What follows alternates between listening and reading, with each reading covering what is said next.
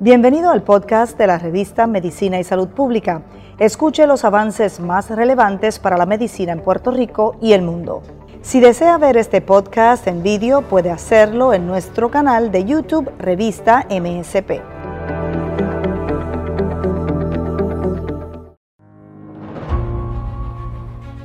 La historia del VIH en Puerto Rico. La historia de la enfermedad en la isla se remonta cuando en 1978 el doctor Javier Morales Ramírez atiende en el Hospital de Veteranos al primer cero en Puerto Rico. En 1983 la enfermedad comienza a hacer estragos, contagiando a un alto número de pacientes por transfusiones de sangre. Para el 1985 disminuye la población de hemofílicos, pacientes que fallecían a consecuencia del SIDA. En 1986 comienzan los estudios en la isla utilizando el medicamento AZT. Las investigadoras Eleonor Jiménez y Carmen Zorrilla inician estudios sobre la población neonatal.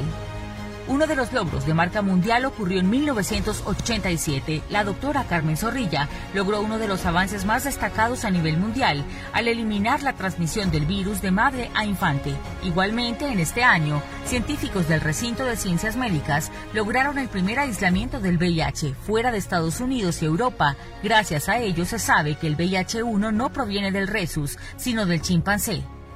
1989 se crean los primeros centros inmunológicos por iniciativa del doctor Johnny Ruyan, así como el programa del SIDA de San Juan y otras entidades.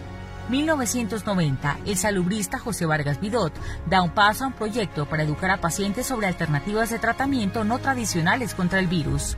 1992, periodo de empoderamiento por el activismo constante de grupos comunitarios para exigir servicios de atención. 1994 adoptan como política pública para mujeres embarazadas con VIH-Sida el estudio de la doctora Carmen Zorrilla para prevenir la transmisión del virus materno-infantil. 1996, en Puerto Rico se estudian los inhibidores de proteasa, lo que comprueba que se puede prolongar la vida con la utilización de un conjunto de medicamentos. 1997 y 1998 se aprueba en Puerto Rico la fallida primera vacuna contra la enfermedad. En 1999 despertó la indignación del país cuando un jurado federal acusó a nueve personas por un monumental fraude al Instituto del SIDA de San Juan que ayudaba a los pacientes con la enfermedad. El doctor Yamil Kouri fue culpable por delitos de conspiración, lavado de dinero y fraude federal.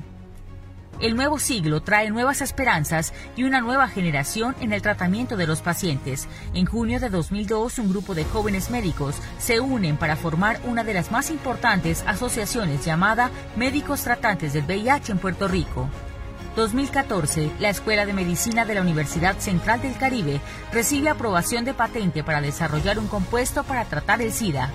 2015, investigadores del recinto de ciencias médicas estudian la posible creación de nuevos candidatos de lo que podría ser una nueva vacuna contra el VIH en la isla y a nivel mundial, a cargo del doctor Abel Baerga. Personalidades claves en la lucha contra el SIDA en Puerto Rico.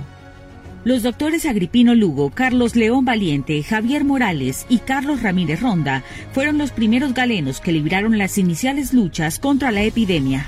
Dr. Johnny Ruyan, responsable de crear las clínicas regionales para atender a pacientes con VIH-Sida en Puerto Rico. Doctora Carmen Zorrilla, logró prevenir que los bebés de madres con VIH nazcan con el virus. Doctor Jorge Santana, distinguido como uno de los principales investigadores en VIH y fue director de la unidad VIH del municipio de San Juan. Doctor José Toro Alfonso fue director ejecutivo de la Fundación SIDA de Puerto Rico, pionera en buscar alternativas para pacientes con VIH.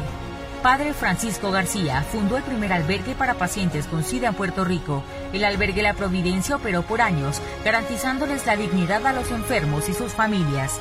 José Colón, uno de los primeros pacientes en organizarse y crear iniciativas para defender a los pacientes del SIDA dentro y fuera del país. Doctora Carmen Feliciano, como secretaria de Salud, le dio participación a los líderes comunitarios y a otras figuras implicadas en brindar servicios a los pacientes con VIH-Sida. Doctor Rafael García Castro, primer investigador sobre el tema de VIH en Puerto Rico que recibió fondos del Instituto Pasteur. Doctor Lester Rosario creó el programa de profilácticos a las prostitutas. Doctora Leonor Jiménez fungió como directora de la unidad de pediatría del Hospital Municipal de San Juan. Asociación de Médicos Tratantes de VIH, ha sido fundamental en las mejoras a la calidad de vida de los pacientes con VIH-Sida.